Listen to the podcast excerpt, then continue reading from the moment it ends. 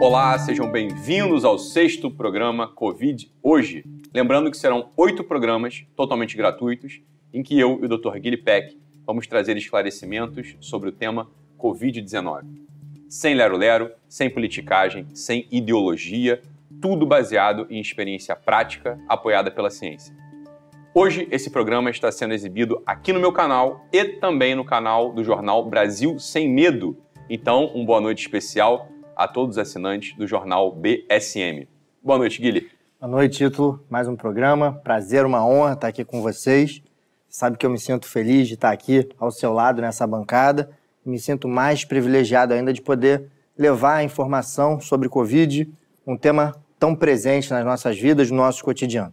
No programa de hoje, vamos falar sobre prevenção e profilaxia, também sobre hormônios no tratamento do Covid-19 e no quadro É Ciência, vamos discutir sobre a CPI, Ciência e o Estudo de Manaus. Então, começando o nosso programa de hoje, vamos direto ao assunto da prevenção. Desde o início da pandemia, se você lembrar, quando estourou mesmo lá em março de 2020, a gente está à procura daquilo que de fato pode nos prevenir da contração da doença, né? da transmissão do vírus. Será que algo pode impedir a transmissão, e a gente viu tanto ideias que parecem científicas quanto as ideias mais estapafúrdias, como daquele político de uma cidade do interior, sugerindo que borrifassem álcool a 70 no ar com os aviões pulverizadores né, de, da lavoura, joga isso aí tudo na cidade que vai matar todos esses bichos. Então, se um político chegou a propor isso na sua assembleia, na sua Câmara Municipal, já não lembro se era um vereador ou se era um deputado, acho que era um vereador, propondo uma ideia dessa que foi divulgada amplamente, falou, se isso está na cabeça de um político, provavelmente isso está na cabeça de muita gente e é possível a gente compreender isso porque a grande parte da população não tem conhecimento sobre transmissão viral. Né? A gente tem um conhecimento bastante básico. A população tem um conhecimento bastante básico que é conhecimento do dia a dia, né? aquilo que as nossas avós falavam, aquilo que as nossas mães e pais falavam, aquilo que a gente aprendeu no ensino médio do colégio.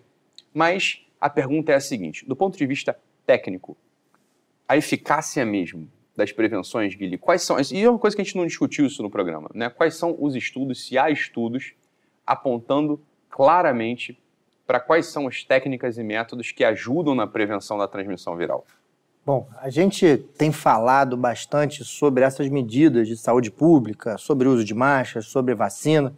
Mas eu acho que está na hora de eu realmente abrir aqui o que eu faço na minha prática clínica com um paciente que vai me procurar no meu consultório. Eu acho que o nosso espectador ele quer isso, ele merece isso. É, efetivamente, a gente não pode dizer, Ítalo, que há estudos com a magnificância, a maior estatística possível, né? a melhor qualidade de evidência possível, mas há sim estudos observacionais. Estudos, por exemplo, que mostram que indivíduos com níveis de vitamina D evoluem melhor com Covid, níveis maiores de vitamina D evoluem melhor com Covid, níveis maiores de zinco evoluem melhor com Covid e etc. Nesse sentido sempre na observação clínica, sempre baseado na observação clínica. E por isso, eu trouxe aqui talvez o protocolo que hoje é mais utilizado no mundo. É o protocolo da FLCCC, Frontline COVID Critical Care Alliance, que é um grupo de médicos, um grupo de estudiosos na Covid-19. Vocês estão vendo aí na tela, que é um protocolo que baseia muito do meu tratamento, muito da minha prevenção que eu faço os meus pacientes.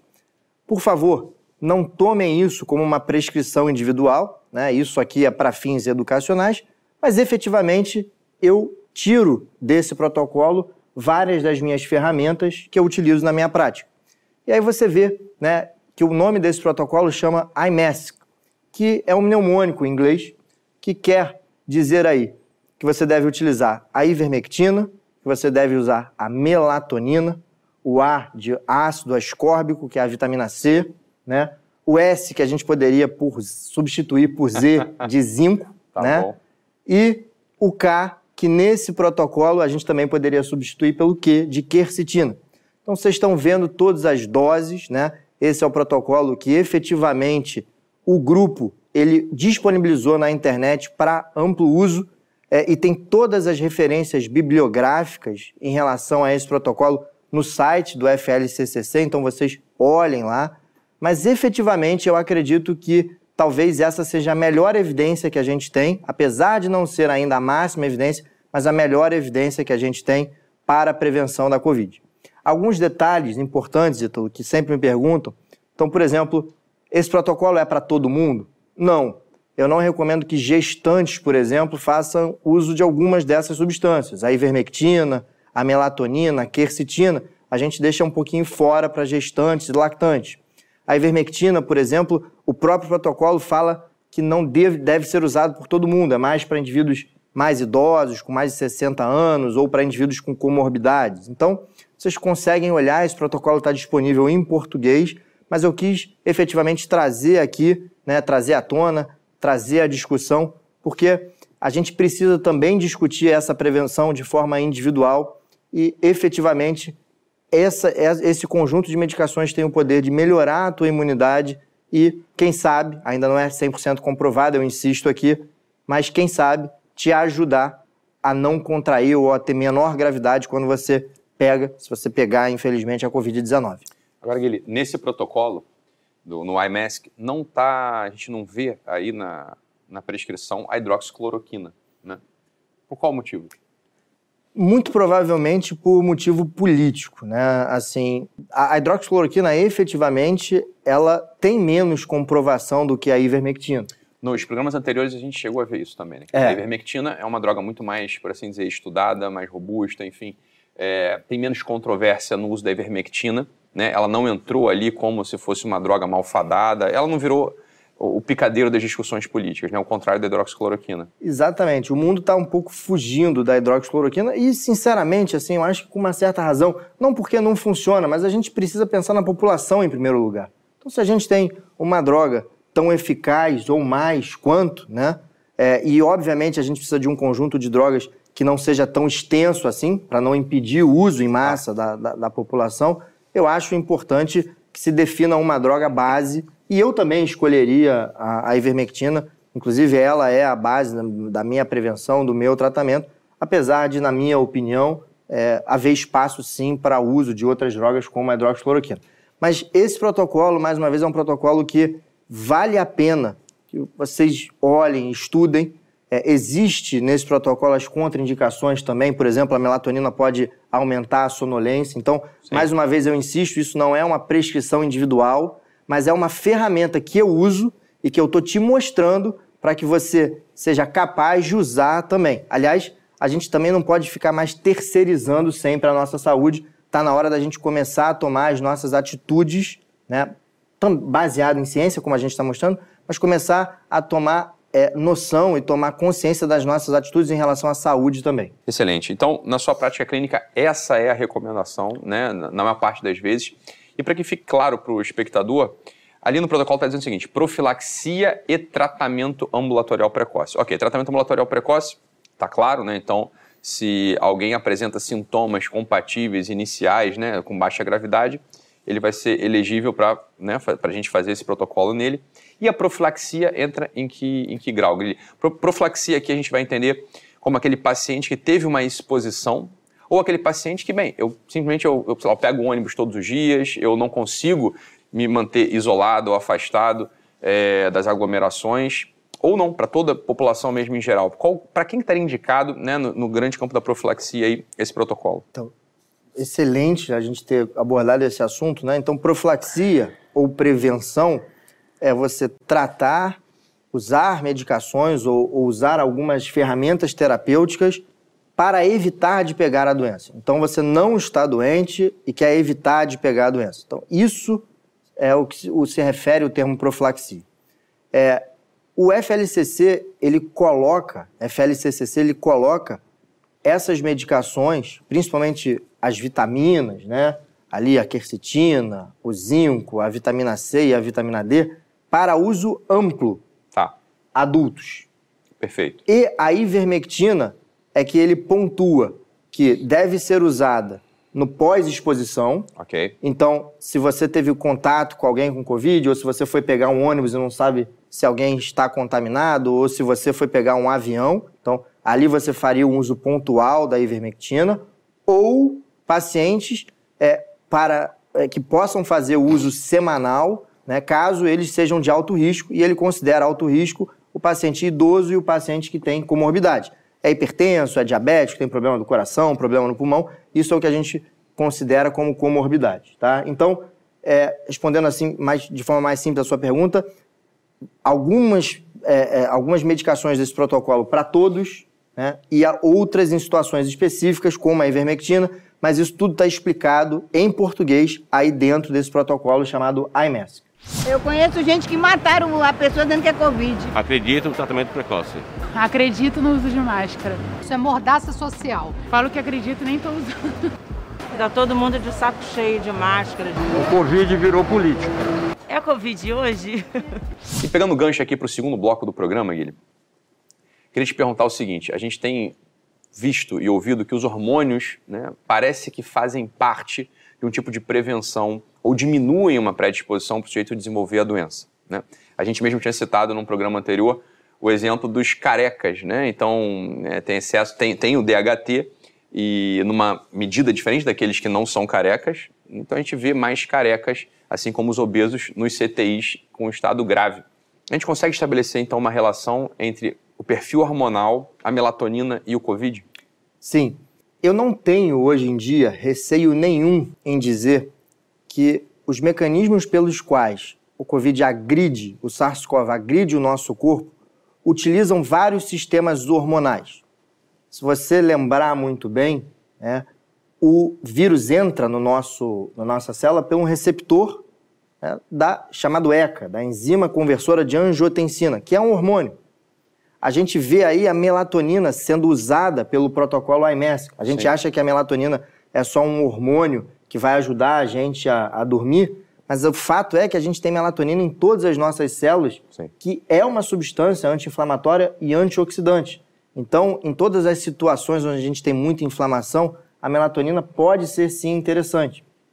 E aí talvez o, o, o, pivô maior da história, o grande líder da história, aquilo que eu acredito que seja é, a grande reviravolta, aí, e eu estou falando no campo futuro, no tratamento da Covid, é a relação da Covid com os hormônios sexuais masculinos, a testosterona e a dihidrotestosterona, como você disse muito bem.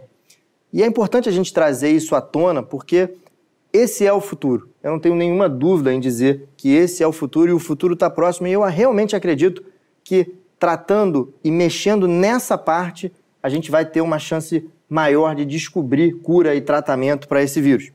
Então, como é que essa história começou, Então, Você falou muito bem. É, a gente percebeu e já entendeu no começo que homem vai melhor do que mulher, vai, desculpa, vai pior do que mulher nessa pandemia. Então, homem fica mais grave do que mulher. Ao mesmo tempo, homem também vai pior do que criança. E homem tem mais testosterona que mulher e homem tem mais testosterona que criança. Então, será que a testosterona teria alguma coisa a ver com a Covid? E a primeira resposta foi, apesar de parecer, não tem. Por quê? Porque se isso fosse verdade, os idosos, eles deveriam ir melhor, é, melhor. e não pior, já que eles têm menos testosterona.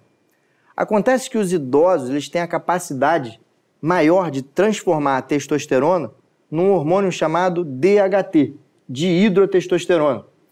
É um hormônio mais potente. Então é como se eles fossem compensar. Já que a minha testosterona está caindo com a idade, a minha dihidrotestosterona, que é mais potente, aumenta. aumenta. Só que a dihidrotestosterona ela tem alguns efeitos colaterais, como a calvície, que você citou muito bem. E começou-se a perceber que indivíduos calvos, então idosos e calvos, eram mais propícios a ficar grave. Daí a gente consegue fazer uma relação. Bom, então é a dihidrotestosterona. Deve ser a dihidrotestosterona que tem relação com a gravidade na Covid. E mais recentemente, Ítalo, ficou, e eu vou mostrar aí para você na tela, ficou claro qual é o mecanismo disso. A gente descobriu o porquê disso. Então, preste ali atenção, olha. A gente tem a testosterona, por exemplo, no indivíduo idoso virando de hidrotestosterona. Essa hidrotestosterona, ela entra lá dentro da célula do pulmão, né, de um, de um indivíduo adulto, vai lá no material genético, promove a transcrição de uma proteína chamada TMPRSS2. Tem esse nome esquisito, mas basicamente o que ela faz, ela abre o vírus para o vírus entrar na célula. Sim. Ou seja, trocando em miúdos, a dihidrotestosterona ela é responsável por fazer o vírus entrar na célula pulmonar. Então, esse mecanismo está estabelecido já. Sim. É como se tivesse, tem mais dihidrotestosterona, tem mais porta aberta para o vírus entrar na célula. Então, Perfeito. quer dizer, a agressão vai ser maior. A agressão vai ser maior. E exatamente nesse momento estão em andamentos estudos que têm como objetivo ver se o bloqueio dessa via, seja bloqueando ali aquela primeira setinha, a conversão de testosterona para dihidrotestosterona, né, com a dutasterida, porque é uma medicação que faz isso, ou bloqueando o receptor do estrogênio, né, com a proxalutamida, que infelizmente está sendo chamada de a nova cloroquina, então a gente está politizando mais uma vez uma droga que tem um potencial enorme para salvar as pessoas, né? Claro que a gente precisa de mais estudos, mas a gente já começa mal, na minha opinião, em relação à política, né? Porque é um mecanismo claro, é um mecanismo que a gente tem que investigar claramente. Mas fato é que essas é, é, drogas, essas medicações que bloqueiam essa via estão em estudos. Os resultados até agora é, são é, promissores. Né? Eu posso citar aqui alguns estudos. Então, existe um estudo chamado Duta Androkov Trial que mostra o efeito da dutasterida nessa via e como ele melhora os sintomas da Covid. Vai estar na descrição do, do vídeo esse, o link para tá esse artigo, para as pessoas poderem estudar. Mas fato é que essa via, para mim, é a via que deve ser bloqueada e eu tenho muita esperança de que medicações que atuam nela vão conseguir ajudar bastante a gente no tratamento da Covid-19. Perfeito, Guilherme, você falou muito bem, né?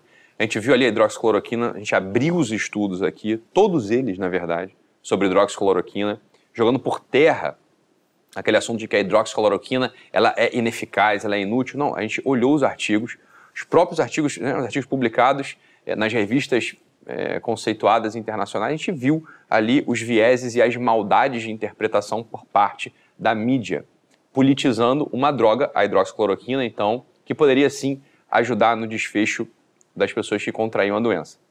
E aqui que está grande, a grande história, mais uma vez. A gente vê né, explicitada uma via que faz com que o Covid seja mais grave ou menos grave, a depender do excesso ou não de DHT, da, da dihidrotestosterona.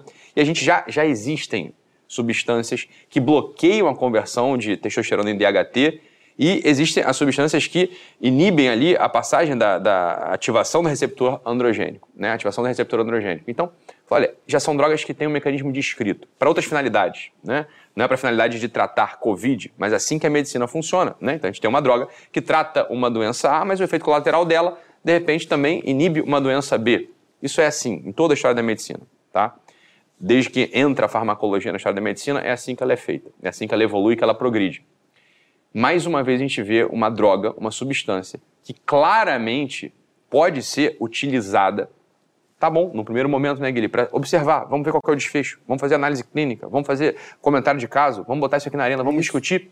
E a gente vê mais uma vez essa droga sendo politizada. E a pergunta que fica, eu queria, realmente queria ver a opinião de vocês aqui, ver o quanto essa história está clara para vocês. Queria ver a opinião de vocês aqui nos comentários do vídeo, que vocês comentassem por que diabos vocês acham que, mais uma vez, uma droga que pode sim alterar desfecho, pode sim começar a diminuir os acessos né, ao CTI, é, diminuindo, claro, pela diminuição da gravidade, por que, que mais uma vez uma droga está sendo politizada? É uma pergunta que eu deixo aí para você, para a audiência. A gente tem os nossos, nossos palpites, a gente tem a nossa visão, que cada vez vai ficando mais clara, mas eu queria que você compartilhasse a sua visão aqui na descrição. Essa é uma coisa. A outra coisa, ainda sobre esse grande tema, né, já que entrou aqui em bioquímica, em estrutura molecular, vou falar para vocês uma coisa.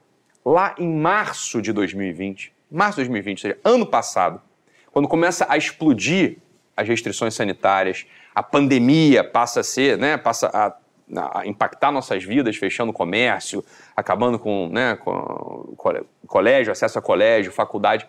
Lá em março de 2020, eu tive acesso, lá atrás, algumas pesquisas indicando indicando que a estrutura viral ela não parecia ser inteiramente resultado de, das mutações naturais.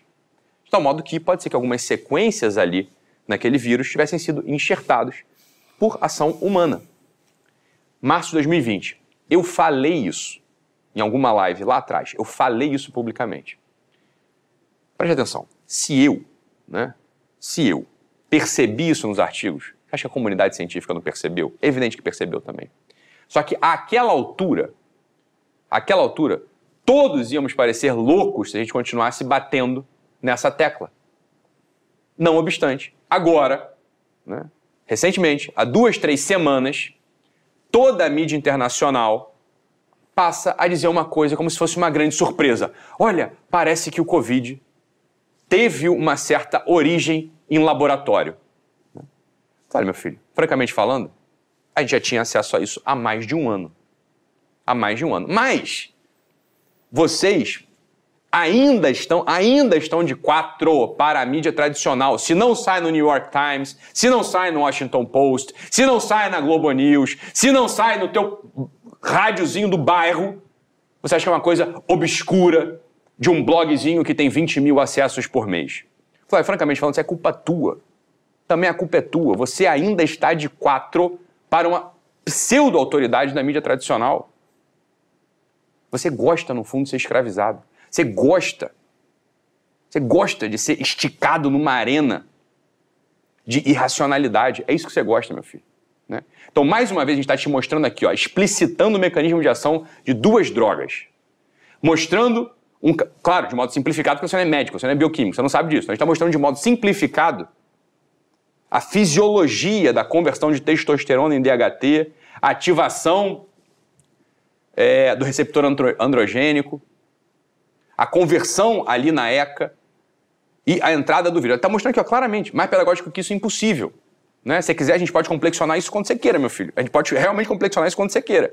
Mas é trabalho teu. Vai lá e busca os artigos, busca o mecanismo de ação. Está mostrando para você aqui, ó, claro como a água, cristalina, transparente. Né? Como a luz do dia, está claro aqui. Mas alguns de vocês só vão acreditar nisso se a Globo News validar. Então vamos lá, do dia para a noite a Globo News virou, né, a Globo News, né, Washington Post, New York Times, eles viraram a comunidade científica diante da qual vocês se prostram em vassalagem. Quando eu falo vocês, eu estou falando realmente da nossa audiência leiga, mas sobretudo para os meus colegas médicos. Onde é que vocês estão com a cabeça? Eu sei onde é que vocês estão com a cabeça. Vocês estão com a cabeça onde vocês já estavam com a mesma, essa mesma cabeça já está há mais de 10 anos. Francamente falando, eu conheço vocês. Eu conheço vocês porque a gente né, é parte da mesma classe médica. Eu sei quais são os artigos científicos que vocês, entre aspas, leem. Os artigos científicos que vocês leem são a monografia, simplesmente a monografia das medicações que o representante médico vai lá no teu consultório te mostrar. Fala, fala a verdade para mim, pô. Foi o último artigo científico que você leu, foi científico, entre aspas. Foi isso que, foi isso que você fez. Né? Então, a indústria vai lá, paga o representante, treina o representante, são ótimos, excelentes, não fazer um trabalho deles, não estou falando nada contra os representantes médicos, mas te apresento ali, ó, monografia da medicação. Pá, isso é o que você lê, no máximo isso é o que você lê. Isso é o que você lê, você, você abandonou, no fundo, no fundo, no fundo, você abandonou a ciência básica. Você abandonou a base da construção do pensamento, do raciocínio clínico, baseado, sim, na ciência, baseado na fisiologia, baseado na bioquímica. Então, quando a gente vem te mostrar uma coisa dessa aqui, você está tão distante, você está tão distante dessa discussão, que você pode bloquear e falar: não, mas isso é estranho. Mas quem são esses dois médicos aqui brasileiros, né? Diante da da Globo News, diante do Washington Post, New York Times, meu filho, cai na real. Enche, presta atenção. Instituição, olha aqui, olha aqui uma coisa. Instituição não tem quatro patas, não tem rabo, instituição não anda, instituição não abanda um rabo. Instituição, entre aspas aqui, mas Entenda, não existe. O que existe são pessoas. As pessoas que estão na bancada da Globo News, do Washington Post, do New York Times, são incompetentes. Você sabe por que são incompetentes? Ou maldosos, né? Tem uma agenda muito clara. Não estou nem querendo ir por esse caminho. Então, exclui esse caminho aqui, não, a gente não precisa ir tão longe. Só, basta a causa material, não precisa nem da causa formal. Você não precisa nem querer saber a intenção, a causa eficiente, a causa final. Não. A materialidade da coisa é a seguinte: eles não têm formação. Ponto. Não conhecem a discussão. Foi como eu falei, você mostra aqui, ó. O jornalista, explica aí como é que faz a conversão de testosterona para testosterona e como é que a dudasterida encaminha essa questão toda aí. Vai lá. Qual é a relação entre uma coisa e outra? É óbvio que ele não sabe. E, francamente falando, não é para saber mesmo. Não é a formação dele. Agora, se o sujeito se põe a falar desse assunto, aí a gente exige que ele saiba. A gente exige que ele esteja muito bem assessorado tecnicamente e não estão bem assessorados tecnicamente. Caso estivessem, seria impossível politizar essa situação. Assim como seria impossível politizar o uso de um remédio, como outro qualquer. Hidroxicloroquina, meu Deus do céu. Então, esse é usado ó, mais velho que andar para frente, hidroxicloroquina. Isso aí é sempre foi utilizado, né? Eu não estou nem falando de político. A político, meu filho, francamente falando, de, de dia para noite, né? não é curioso isso, Guilherme? Né? Aí você vê um político falando assim, o que, que, é, um, o que, que é hidroxicloroquina? O que, que é um protozoário? Eu falo, ah, meu filho, ah, porra. Você não acreditava em político até anteontem, agora você quer resolver acreditar em político, porra? É coisa mais óbvia do mundo. Ítalo, me permita só uma, né, uma parte aqui. Não só estão politizando a, a investigação dessa via, como estão perseguindo os pesquisadores que são brasileiros e que descobriram essa via, ela foi descrita por pesquisadores brasileiros. Eu não vou citar o nome para poupá-los, porque estão so, sofrendo perseguição, mas essa via, ela não está conseguindo nem ser investigada. Os trabalhos não são aprovados, uma via que faz todo sentido, que tem trabalhos preliminares promissores. Né? Então já politizam, já chamam de nova cloroquina, é, é difícil de se conseguir fazer trabalho. Então, mais do que isso, a gente efetivamente está impedindo pesquisa nacional e pesquisa boa e pesquisa que efetivamente serve. E aí a gente entra naquela questão que você sempre fala, né? É, a gente vê aqui as mais absurdas teses de, de, de, mestrado sobre a rebimboca da parafuseta, mas quando alguma coisa efetivamente ela presta, quando alguma coisa efetivamente faz sentido, a gente impede a pesquisa é, que tem aí teria toda a importância nesse cenário pandêmico que a gente vive. Isso aí. Dá para a gente escrever uma lápide, né? um epitáfio para botar na lápide da ciência nacional. Tem hora que eu tenho vergonha de dizer que sou brasileira. Covid é uma doença, né, cara? Feito em laboratório. Está vendo muita hipocrisia. A gente só tem que levar a vida, né, meu filho? Covid hoje! Vamos para o quadro É Ciência desse nosso programa agora, Guilherme. É, gente, é, Gilly daqui a pouco vai ser chamado do Sherlock Holmes da ciência, né? Então ele vai lá, investiga o que está acontecendo, desmonta aquela confusão, aquele labirinto de pistas equivocadas, chegando na resolução final. Mais uma vez eu queria que a gente, a gente pudesse discutir agora, Gilly, né? Isso aí que está na boca de todo mundo, que é o assunto da CPI. O malfadado estudo de Manaus e o seu uso quase que sacrossanto ali para validar uma série de teses e de hipóteses. Vamos falar sobre isso, Guilherme? Vamos, vamos falar, e é importante, porque é, se você pode achar meio esquisito, né? A gente está discutindo a CPI no quadro É Ciência, mas já vai fazer sentido. Já vai fazer sentido porque a CPI ela usa premissas científicas falsas. E, obviamente, quando você usa a premissa falsa, a conclusão que você chega é falsa.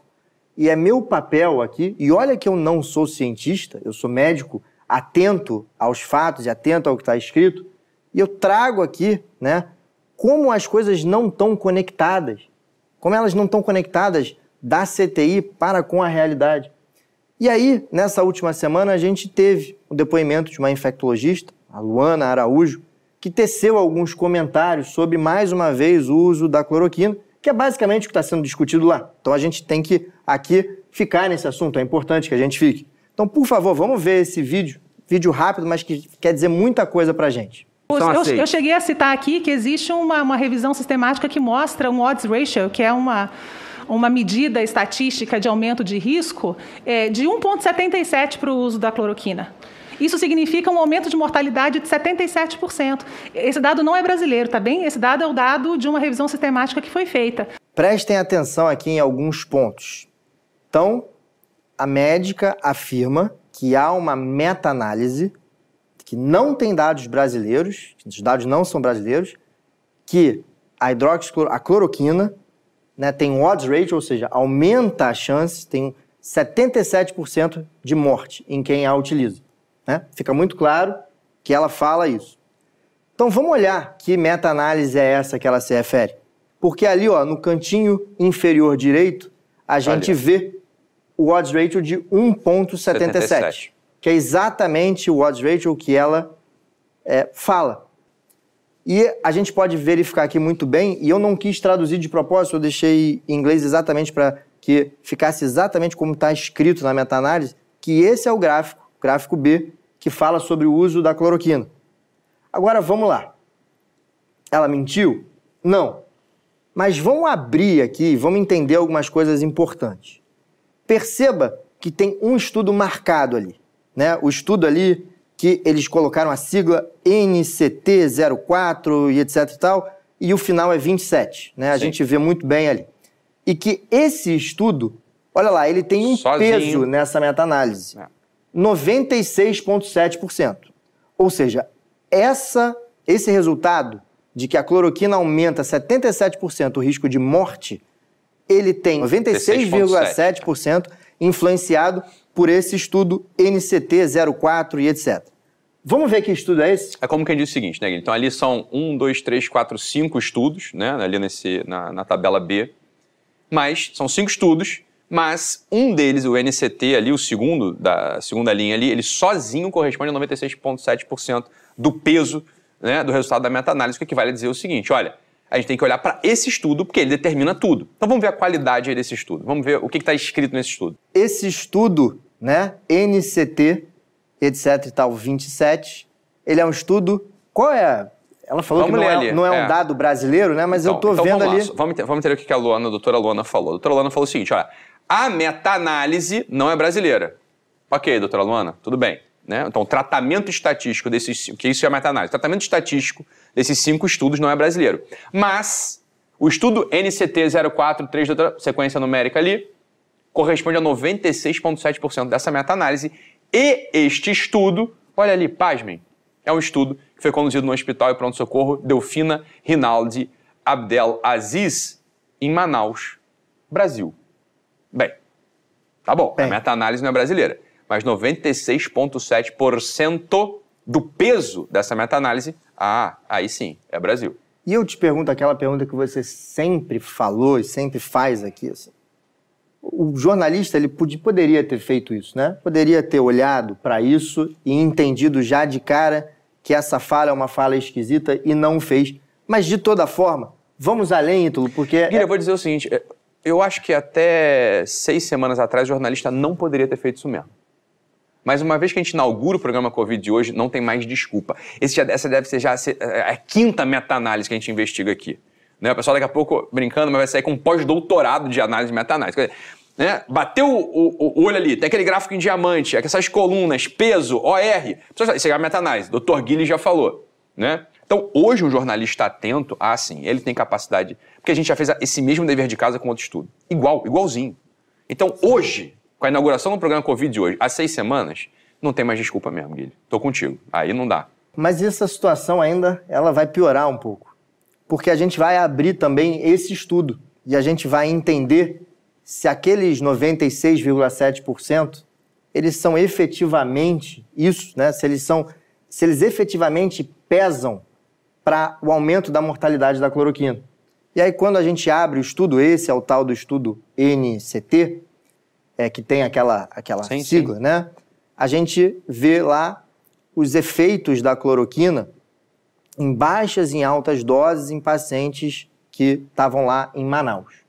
E aí o que, que me chama a atenção, Ítalo, e a gente vai ver na próxima tela, e eu dessa vez eu traduzi porque eu preciso que as pessoas olhem para isso com a mesma indignação que eu olho, tá? Então, os participantes receberam a dose de 600 miligramas de cloroquina duas vezes por dia, o que dá uma dose de 1.200 miligramas dia durante 10 dias.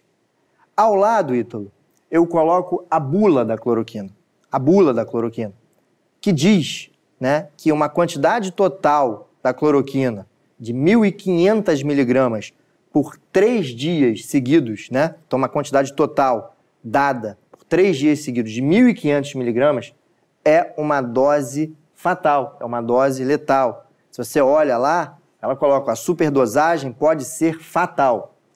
Pessoal, presta atenção. Vamos lá. Está escrito na bula. Esse quadradinho é a bula, ok? Então ler. Atenção! O envenenamento por cloroquina é extremamente perigoso. O que é um envenenamento por cloroquina? Está descrito ali em cima. Então, olha só, uma dose total de 1.500 acumulada em três dias. Esta superdosagem é extremamente perigosa e pode ser fatal. Isso todo médico, farmacêutico, bioquímico, enfermeiro, operador de saúde sabe. Agora vamos ver o que, que foi, qual que foi a dose administrada neste para esses pacientes que compuseram o tal do estudo NCT, que tem um peso de 96,7% naquela meta-análise citada pela doutora Luana na CPI. Vamos lá, Gui. Então, 600 miligramas, o grupo da dose mais alta da cloroquina, usou 600 miligramas duas vezes por dia, portanto, 1.200 miligramas por dia. dia durante 10 dias. Então, se você olha, e eu fiz a comparação com os três dias que estão na bula, que estão na bula, tem uma dose de 3.600 miligramas, que é 2,4 vezes a dose máxima que se pode dar de cloroquina. Pelo amor de Deus. Portanto, na CPI da Covid, a gente tem um estudo citado como sendo responsável por desqualificar, por dizer que a droga mata. E esse estudo, ele vem de uma meta-análise que, de certa forma, tem lá um estudo brasileiro escondido. O estudo brasileiro esse que usa doses supra, nem suprafisiológicas, mas supraletais, suprafatais, super, é, de superdosagem mesmo. Né? Então, isso, gente, é o que devia estar sendo investigado. Né? E não com todo respeito, e aqui eu me permito também subir o meu tom, porque efetivamente eu estou indignado, e não a CPI circense que a gente está vendo em si, mas isso deveria ser investigado. Né? E é, esse estudo, que mais uma vez baliza toda um questionamento, todo um dia de trabalho de uma CPI, ele, sim, ele é um estudo que está sob júdice, é um estudo que está sendo investigado pelo Ministério Público. Né? Então, esse é o nível né, que a gente está tendo que observar. Esse é o nível que a gente tem que estar tá tendo, a gente está acompanhando ali na, na Fora CPI. os escândalos envolvendo tudo isso aí, né, Guilherme? Nosso papel aqui, agora, aqui neste programa, não é denunciar os outros escândalos correlatos. É mostrar para os jornalistas, mostrar para o público, olha, o que está acontecendo, o bastidor científico dos estudos científicos da, que estão sendo usados na CPI. Né? Então, não tenho respeito nenhum, nenhum por esse circo, né? pelas pessoas que foram convidadas para depor lá, ou para testemunhar, ou para falar, para dar parecer. Respeito nenhum por quem está conduzindo esse circo, porque isso é um desserviço e claramente, claramente, é uma tentativa de encontrar um boi de piranha, um bode expiatório que vai carregar todas as culpas, todas as culpas desse caos e desse inferno, né? Esse inferno gerado, sobretudo, pelos tomadores de decisão muito mais do que o inferno gerado pelo vírus em si. Né? Ponto. Essa altura do campeonato a gente já pode falar, falar isso claramente. Da condução desastrosa, desastrosa de quem não tem nenhum interesse, nenhum interesse, curiosamente, com o bem-estar mental, físico, psíquico, espiritual da população. Né? Então é evidente que com dois minutos, dois minutos de análise, dois minutos de análise, fala só, peraí, estão citando um estudo aqui. Vamos abrir esse estudo. Ah, estudo 96% aqui, 96,7% do peso aqui é de um estudo tal. Vamos ver que estudo tal é esse. Ah, esse é um estudo brasileiro. Estudo brasileiro. Vamos dar uma olhadinha rapidinho no estudo brasileiro. Claro, é óbvio que vai dar um problema. A quantidade de droga usada aqui é 2,4 vezes maior do que a dose é, do, que a super, do que a dose letal, fatal, né? Porra. É claro que, por que diabos prescreveram 2,4 vezes mais por que isso foi feito? Baseado em que protocolo? O que, que justifica uma dosagem off-label? Por que isso aqui está justificado? Vamos ver, vamos investigar, talvez tenha um motivo. Bem, que tem um motivo clínico por exceção, vamos ver, vamos, vamos lá fazer um inquérito. Vamos fazer um inquérito aqui. Você quer o protocolo do hospital? Foi algum médico, foi algum cientista? Quem que foi? Qual foi o comitê de ética que aprovou isso aí? Tá, isso aqui tem que ser investigado. Uma vez investigado, né? E, bem, absolvido lá, o pessoal absolvido, é, não, teve motivo sim. Então teve motivo. Ok. Ainda que tenha motivo clínico específico, pontual, né, Guilherme? Não estamos discutindo isso, eu não sei, eu não fui lá ver, não sou, não sou o inspetor da coisa. Ainda que tenha motivo clínico, não há justificativa para isso virar um artigo científico. Esse que é o ponto. Porque isso é exceção. Supondo que haja um motivo clínico. Se houver motivo clínico, bem, houve um motivo clínico, isso é exceção. Isso não pode virar a regra da condução. Você está entendendo a gravidade desse assunto? Então aqui, olha só, meu amigo, vamos lá. Né? Você tem uma médica bem formada, se formou inclusive na mesma universidade que a nossa, né? falando sobre esse estudo. Olha, por que, por, por que essa leviandade?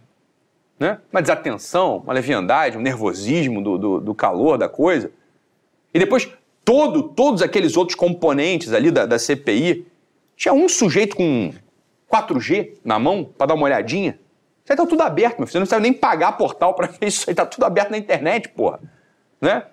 Manda, manda um zap pro Guilherme. Fala, Guilherme, isso aqui mesmo, estudo? Manda um zap pra mim, porra. Fala, É, meu filho, é porque isso aí, ó, francamente falando, é uma palhaçada do início ao fim. Uma palhaçada do início ao fim. Estão baseando conclusão, estão baseando condução sanitária de uma, de uma nação com mais de 200 milhões de habitantes, focado, orientado por esse tipo de coisa. Fala, a gente já vê, a gente já vê que das duas uma. Né? Das duas uma. Ou é uma palhaçada encenada por ignorante, ou é um tribunal perverso, armado, para justificar uma sentença já dada anteriormente para um bode expiatório. Né? Então, certamente, neste momento, eles estão com o olho em alguém no ministério sobre quem vai recair todas as culpas desses óbitos aí que aconteceram no Brasil. Né? Pode escrever o que eu estou falando. Essa culpa não vai recair sobre o presidente. Né? Eles não têm força para isso. O presidente não era o operador final. É claro que é isso que eles queriam. Mas o presidente não é o operador final da coisa. Então não vai recair sobre ele. Vai recair sobre alguém no ministério. Né? A essa altura do campeonato, ele já tem um nome. Certamente já tem um nome. Isso aqui é, isso aqui é como uma coisa tá armada, porra. Final da CPI, vocês podem ver que aquele sujeito que levar a culpa é o sujeito mais inocente da história. Isso aqui é uma velha que anda pra frente, meu filho. Isso aqui, sabe o pessoal, qual é o problema, pessoal? Ninguém estudou nada. Ninguém tem noção eh, simbólica de nada. Ninguém tem teoria de nada. Ninguém leu René Girard. Ninguém, ninguém sabe qual é, qual é o assunto bode expiatório. Aquele sujeito que carrega em si todas as culpas. Ele é o, o, o totem. Né? Ele é sacrificado, é o tabu, vira, depois vira um totem. Fala, ih, ele era o inocente. Né? Matamos o inocente. Né? Mas você pode ter certeza, o sujeito, o sujeito hoje, mais inocente do Ministério da, da Saúde, né? esse é o sujeito que está com o dele na reta. Daqui a pouco, dou duas semanas para esse sujeito ser convocado, a gente vai saber quem é a pessoa. Fala, ah, era ele mesmo. E olha lá. Sabe por quê, meu filho? Aqui é como a história é montada. O pessoal nunca leu René Girard. O pessoal não sabe nem do que eu estou falando. Né? Mas é óbvio que esse circo todo é montado. Né? Então, olha só, vamos lá. Uma sociedade, uma comunidade tem um caos. Essa sociedade precisa se reorganizar. Para se reorganizar, é necessário executar um bode expiatório. E o bode expiatório sempre é o cordeiro sem mancha, que carrega depois todos os pecados daquela mesma comunidade. É sempre assim que uma sociedade é reconstruída, refundada depois de um período de caos, de conflito, de, de desordem. Né? Então, eu estou contando aqui o que, que vai acontecer. O que vai acontecer é isso. Finalizado o processo da CPI, vão arranjar um culpado que vai, sei lá, ser preso, ser exonerado, né? vai ser escrachado em praça pública, na mídia, vai ter a família destruída, a vida destruída. Pode ter certeza que esse é o sujeito mais inocente. Tá? tá? Esse é o ponto. Guilherme, bem, alguma coisa mudou aí, né? Para melhor ou para pior nessa última semana? Não, então. É, na verdade, parece que as coisas estão ficando piores, porque cada vez a gente vê o nível né, de ciência sendo discutido lá como o que eu trouxe aqui, né, de forma, no mínimo ali, errônea, vamos dizer assim. É, existe uma frase que eu gosto muito, né, que diz o seguinte: se eu ficar doente, você, por favor, chame um médico, não chame um cientista. E essa frase, ela está ficando cada vez mais forte né, na interpretação que se dá à ciência nessa CPI. Então, é, acho que está ficando pior. Acho que a gente tem que. É, e aí é por isso, meu amigo, que eu te agradeço mais uma vez, porque esse documento que a gente está produzindo aqui, com essa série né, que a gente está falando sobre o Covid, eu não tenho dúvida nenhuma que isso vai ficar para a história. Isso vai ficar para a história. Né? A gente vai poder, daqui a alguns anos, assistir esses episódios e vamos, a gente vai poder falar. Esses sujeitos já falavam aquilo ali. Eu não tenho dúvida nenhuma. Então, eu falo isso de coração aberto para você e para você que está me assistindo. Então fica aqui com a gente. É, a nossa intenção só é que você saiba o que está acontecendo para que você seja capaz de tomar a melhor decisão para você. Essa é a única intenção, e essa é a intenção que a gente traz aqui, né? Então, acho que é isso. É, vamos torcer para que não piore mais. É, não temos, a gente não tem interesse político partidário nenhum, né? mas que fique de fato testemunhado para a história que enquanto todos dormiam, alguns estavam acordados. Muito bem. Se você quer ter acesso à masterclass exclusiva Tudo sobre Covid-19, em que a gente aborda todos os principais temas em profundidade, máscara, lockdown, vacina, tratamento, reinfecção, mitos e falácias, assine agora o Guerrilla Way por apenas R$ 29,00 por mês no plano anual. O QR Code vai estar aqui na tela e eu vou deixar também o link aqui na descrição do vídeo. Eu e o Dr. Guile estaremos aqui na próxima quinta-feira, às 20 horas, com o sétimo programa Covid Hoje. Compartilhem o programa de hoje com todos os seus familiares. Ele vai ficar aqui no YouTube, gratuito por tempo indeterminado. Esse é o nível de conteúdo sobre Covid que a gente quer entregar para você toda semana, de graça, até completarmos oito episódios. Esteja aqui com a gente, portanto, na semana que vem, no programa Covid hoje. Fique com Deus e um abraço.